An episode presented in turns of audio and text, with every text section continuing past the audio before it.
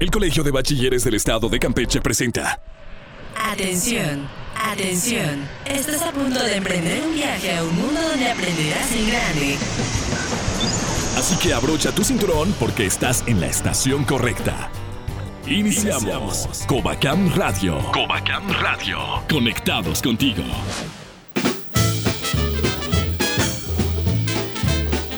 ¿Qué tal amigos? Bienvenidos a una nueva edición de Covacam Radio, el programa semanal del Colegio de Bachilleres del Estado de Campeche.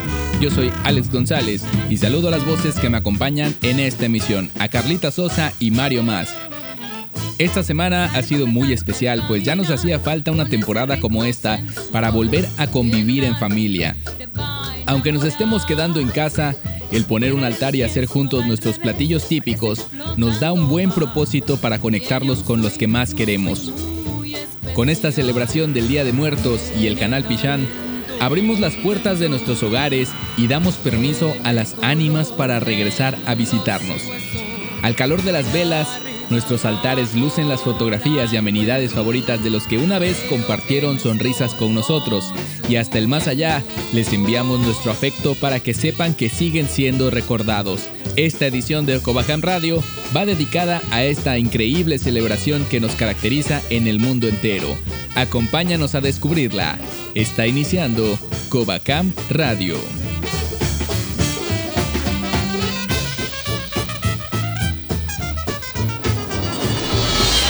Covacam Radio, octava temporada. Lo que está de boca en boca te la presentamos en dosis informativa.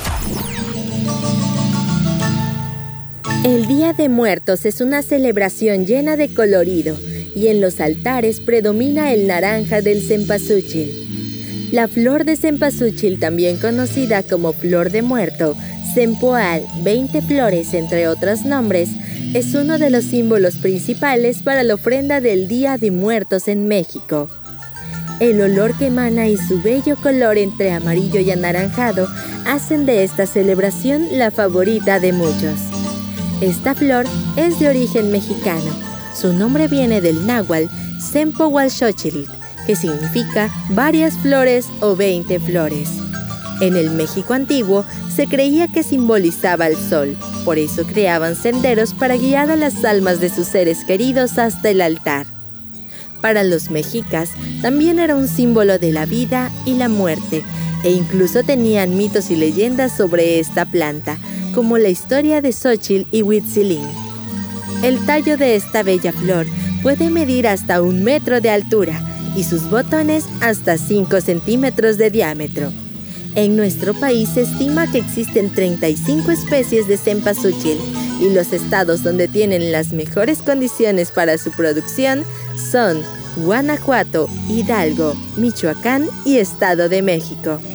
A pesar de esto, se distribuyen alrededor de la República para la temporada de Día de Muertos.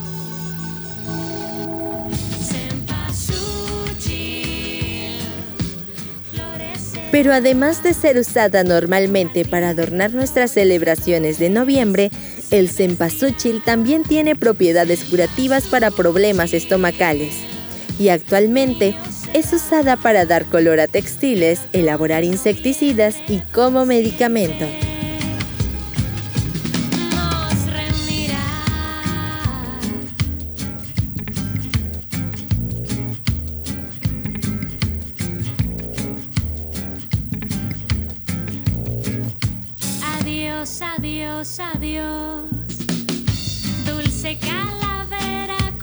Estás escuchando la octava temporada de Covacam Radio.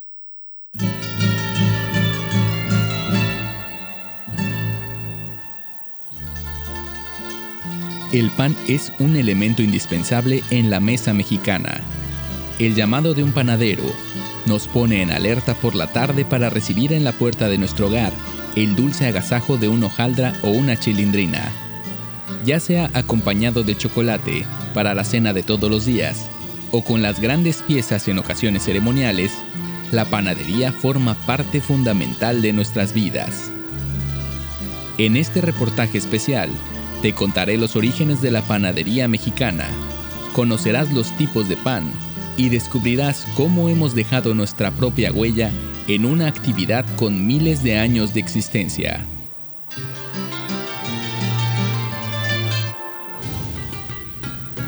La fabricación de pan es una actividad que se remonta a la Edad Antigua. La más antigua representación de la transformación de harina en pan se encuentra en un fresco egipcio perteneciente al enterramiento de Ramsés III hace aproximadamente 3.000 años. En él se representa la masa trabajada con pies y varas, para luego con las manos darle forma de diferentes figuras que eran cocidas en aceite de una forma parecida a la que hoy sirve para hacer los famosos churros. Se tiene registro de la existencia de hornos para pan hechos con ladrillos de barro del río Nilo, aunque probablemente se hayan usado técnicas más primitivas en la invención del pan de trigo milenios atrás. Para los romanos, la panadería era una importante actividad económica, pues además de satisfacer la alimentación de las poblaciones, era una práctica que se realizaba de forma comunal. Aunque cada familia tenía a su cargo su molienda y amasaba sus productos, el encendido del horno se aprovechaba de mejor manera haciéndolo para el provecho de todo el grupo. Un dato curioso sobre estos hornos comunales es que a raíz de ellos surgió la necesidad de sellar el pan con una figura distintiva y darle formas únicas a las piezas para que, salidas del horno, éstas llegaran a la familia a la que le correspondían. Esta costumbre de marcar con un sello el pan se conservó hasta la Edad Moderna y fue una pieza clave en la supervisión de la calidad del pan en los primeros años de la Nueva España. En el México prehispánico, era un hábito común hacer masas de maíz con las que se preparaban tamales con diversas formas, incluso de figuras humanas para usos ceremoniales. El metate es el instrumento de molienda más conocido utilizado por los pueblos indígenas y no solo era empleado para hacer pastas con chiles y jitomates, también los granos pasaban por estos morteros y se sabe que además de maíz, algunos pueblos lograron hacer harinas de mezquite. La alfarería prehispánica es también un rasgo a tomar en cuenta para entender la influencia que tuvo este estilo en la producción de panes de forma variada y detallada, pues en las primeras panaderías de la Nueva España, la mayoría de los trabajadores eran de origen indígena.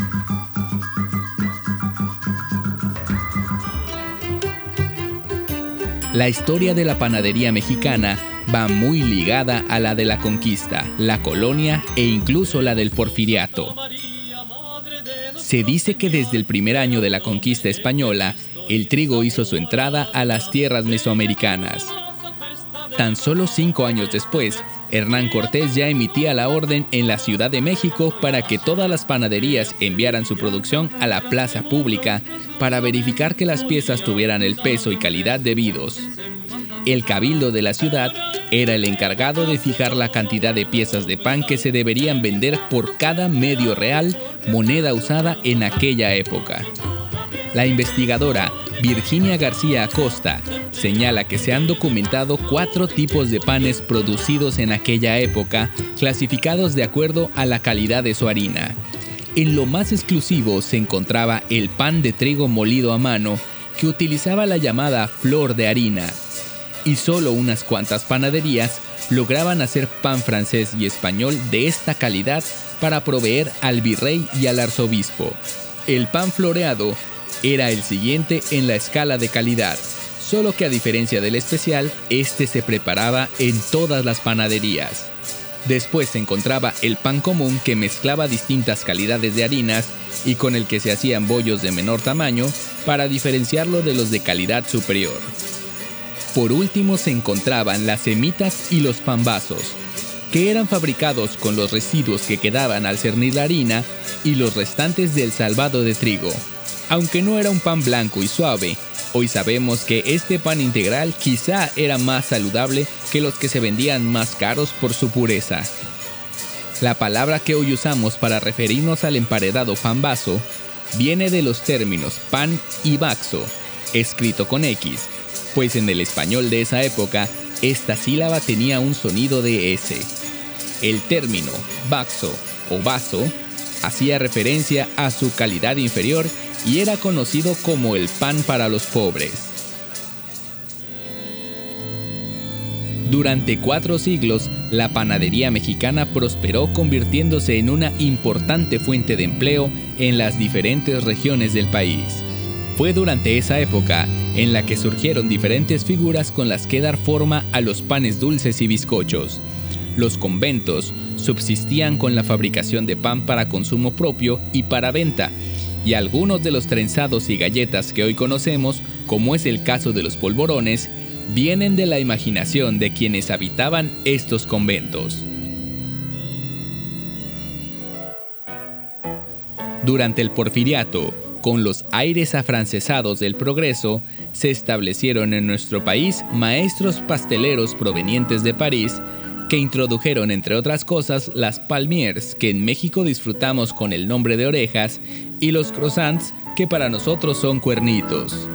A pesar de que en esa época se enumeran cerca de 52 panificadoras en la Ciudad de México, la mayoría fundadas por españoles, después de la Revolución Mexicana, el impulso a la democratización originó una explosión de pequeñas panaderías y los maestros panaderos se convirtieron en los protagonistas de esta nueva era. De los tipos de panes podemos hablar mucho, virotes, teleras, campechanas, huesitos, tortugas, magdalenas, conchas, en fin. Cada uno destaca por su sabor, forma y experiencia al comerlos. La variedad de estas especialidades no ha resistido el paso del tiempo como quisiéramos, pero aún encontramos los favoritos de todos en panaderías tradicionales y cafeterías emblemáticas de todo el país. El pan es tan importante en la vida del mexicano que también lo es en la muerte. El pan es la joya de la corona en la ofrenda del Día de Muertos y es producto de la fusión entre la celebración de la muerte por los pueblos prehispánicos y las tradiciones del mundo católico europeo. La versión más popular e industrializada es el pan redondo con una esfera en el centro, que representa el cráneo, y varias tiras hacia los extremos que representan los huesos. Los hay salados con ajonjolí o dulces con sabor a mantequilla, naranja, azar y espolvoreados de azúcar. Además de que últimamente se encuentran en muchos tamaños, aunque la forma más tradicional es tener un gran pan en la ofrenda que luego de la celebración es rebanado por la familia. Aunque el pan de muerto redondo con huesitos es el que más identificamos, algunos estados del centro y sur de México tienen sus propias versiones de pan para celebrar estas fechas. Oaxaca es el lugar con mayor variedad de formas que van desde flores, corazones, animales y formas humanas. Como puedes escuchar, la panadería mexicana tiene su propio lugar entre la gastronomía mundial y en el estado de Campeche tiene su propia historia, pero esa te la contaremos en otro reportaje. Sigue en Covacam Radio. Estamos conectados contigo.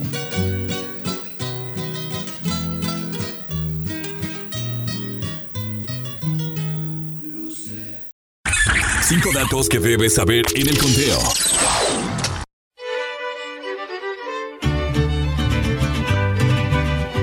El Día de Muertos es una tradición que tiene sus orígenes en las culturas prehispánicas ya que consideraban importante rendir tributo a sus seres queridos que han partido de este mundo. Para ello se ofrecía un altar con una serie de elementos que caracterizan a cada cultura a lo largo de nuestro país. Pero cuando la colonización se hizo presente, estos elementos se fusionaron con la religión católica, lo que dio origen a los objetos que normalmente ponemos en el altar de muertos. En este conteo te presento 5 elementos que nunca deben faltar en el altar de muertos y que seguramente ya los tendrás puesto en estos momentos. Número 1. La fotografía. Lo primero que debes tomar en cuenta es que la función de un altar es recordar a los seres queridos que ya no están con nosotros. Por eso no puede faltar la icónica fotografía, la cual representa el momento más importante y la imagen representativa de ese ser querido. Número 2. Comida y bebida. La mayoría de los alimentos que se colocan en un altar de muertos son aquellos platillos que el difunto le gustaba en vida. Es una forma de consentirlos e invitarlos a disfrutar una vez más las delicias de la comida. Sin embargo, hay algunos alimentos y bebidas que no deben faltar como la comida preferida del difunto, dulces de la región, frutas, pan y agua o refrescos. Número 3. Velas e incienso.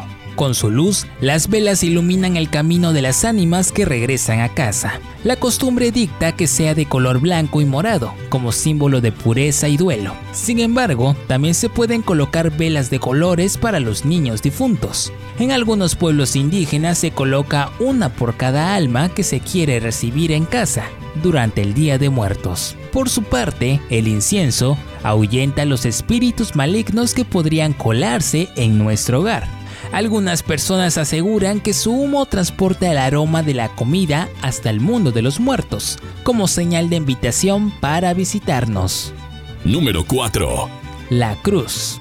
Tras la conquista, uno de los elementos católicos que se incorporó a la tradición de colocar altares es la cruz. Mientras hay personas que acostumbran a hacerla en el piso con flores de cempasúchil o sal, otras prefieren poner una cruz decorativa en la parte más alta de la ofrenda de muertos. No hay diferencia, así que depende de cómo prefieras tú. Número 5. Flores.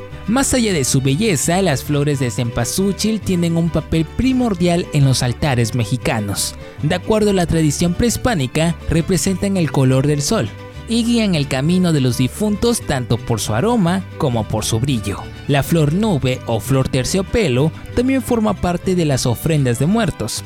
La combinación de todas ellas crean una gama de colores vívidos que simbolizan la alegría de la festividad.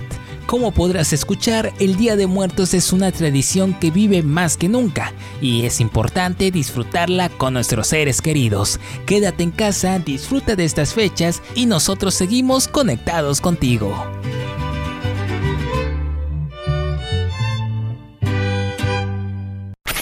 Las breves del Cobacam. Secretario de Educación visita centros de educación media superior a distancia del Cobacam. El doctor Ricardo Cocambrani, secretario de Educación del Poder Ejecutivo del Estado de Campeche, visitó los centros EMSAT 09 El Aguacatal y EMSAT 19 Conquista Campesina para conocer el avance de la educación a distancia y, siguiendo las medidas de protección a la salud, conversó con algunos alumnos sobre sus experiencias de aprendizaje desde casa se lleva a cabo la tercera sesión ordinaria de la Honorable Junta de Gobierno del Cobacam. Con la participación de las autoridades de la Secretaría de Educación del Poder Ejecutivo del Estado de Campeche, la directora general del COBACAM, Adlemi Santiago Ramírez, los directores de área y los jefes de departamento de la Dirección General del COBACAM, se llevó a cabo esta reunión para presentar los resultados del trimestre respecto al avance de la educación desde casa, entre otros temas de interés general. Directores de centros educativos realizan visitas domiciliares a alumnos del COBACAM. Con el propósito de motivar al alumnado y observar las dificultades en relación al acceso de información, el responsable del Centro EMSAT 19 Conquista Campesina y el director del plantel 14 Pujil realizaron visitas a las comunidades cercanas a sus centros. Mediante estas reuniones, que se realizan siguiendo las medidas de protección a la salud, se hace entrega de cuadernos de trabajo para adaptar la educación a distancia a las necesidades de los jóvenes. Hasta aquí la información en Nótico Bacam. Nos vemos. Hasta la próxima. Si lo que quieres es escuchar una buena recomendación, ya llegó Conexión Musical. Todas las festividades mexicanas se acompañan de música y el Día de Muertos no es la excepción. En esta edición de Conexión Musical te traemos nuestra selección de cinco temas en los que la música mexicana ha sido dedicada al más allá.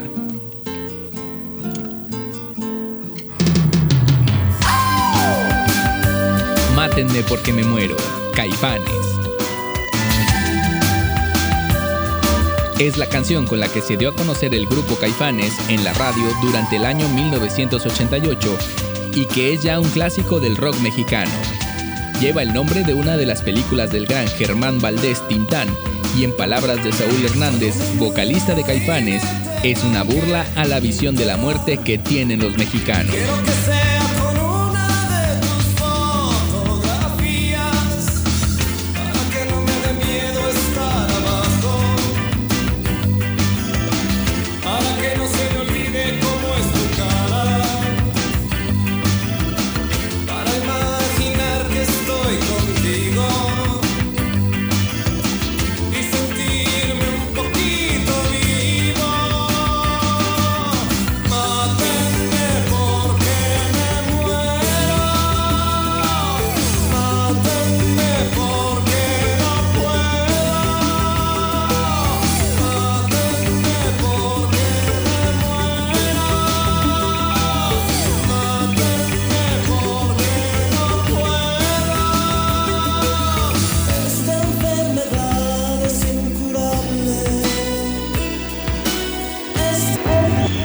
Amor Eterno, Juan Gabriel.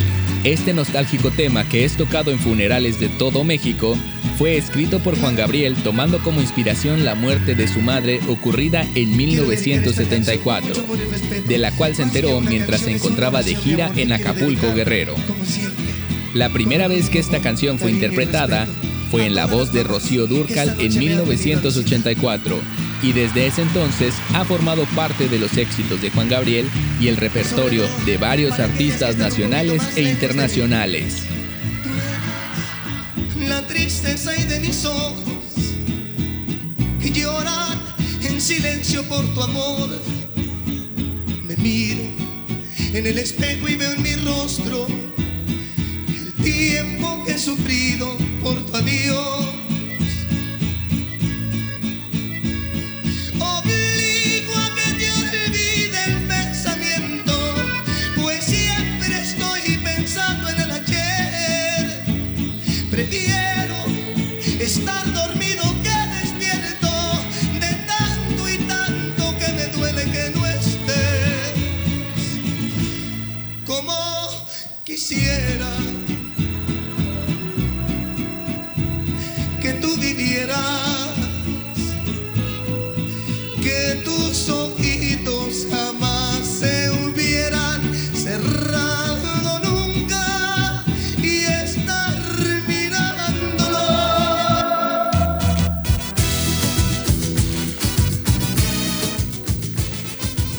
Son de difuntos, Lila Downs. Lila Downs es una orgullosa representante del talento oaxaqueño.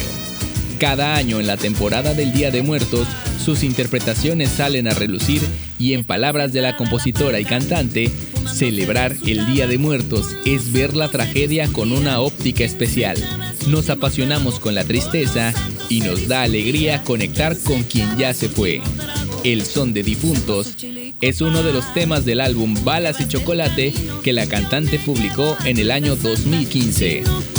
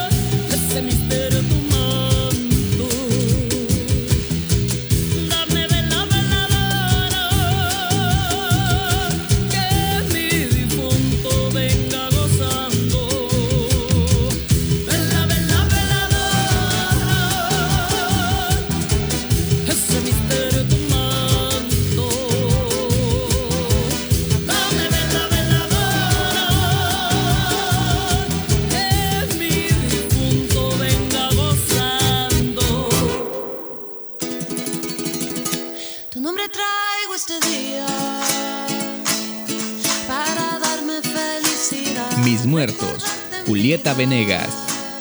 Julieta Venegas es una compositora y cantante originaria de Tijuana, Baja California, que alcanzó su máxima popularidad en la década del 2000. Además de componer música pop, también ha participado en la musicalización de obras teatrales en México y Argentina, y es así como presentó en 2019 el tema Mis Muertos como parte de la obra teatral La Enamorada, protagonizada por ella misma.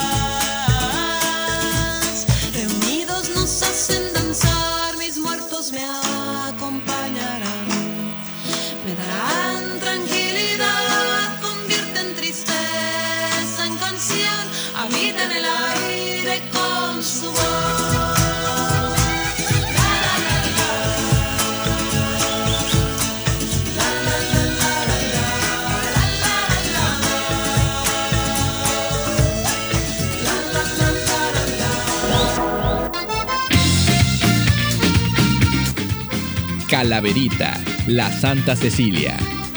La Santa Cecilia es una banda mitad mexicana, mitad estadounidense, instalada en Los Ángeles, pero que conserva sus raíces en la música latina. El tema Calaverita, estrenado en 2015, nos contagia de alegría en una celebración en la que recordar a nuestros muertos no es cosa de tristeza.